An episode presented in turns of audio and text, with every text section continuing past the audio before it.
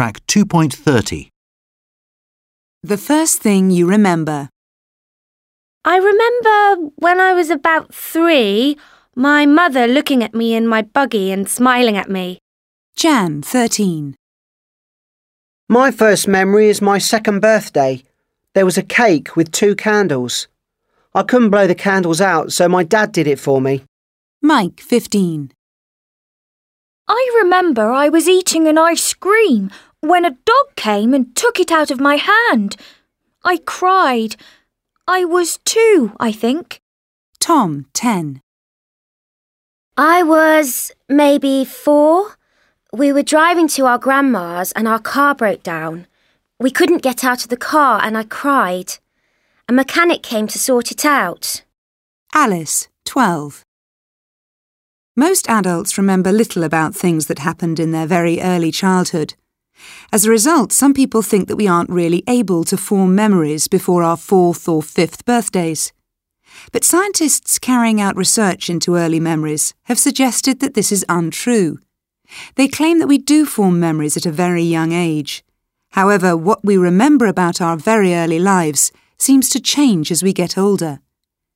Researchers in Newfoundland, Canada, worked with 140 children aged between 4 and 13. First, they asked their participants to describe their earliest memory. Then they asked them roughly how old they'd been when the event occurred.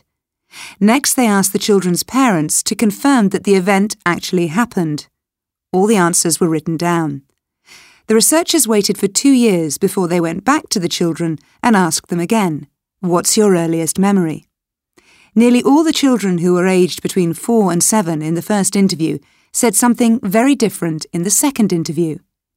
And when the researchers reminded them of what they'd said the first time, many of the children said, No, that never happened to me. On the other hand, many of the children who were between 10 and 13 at the first interview described exactly the same memory in the second interview. This seems to suggest that our memories change in the early years, but that at around the age of 10, they crystallise. The things that we remember get fixed.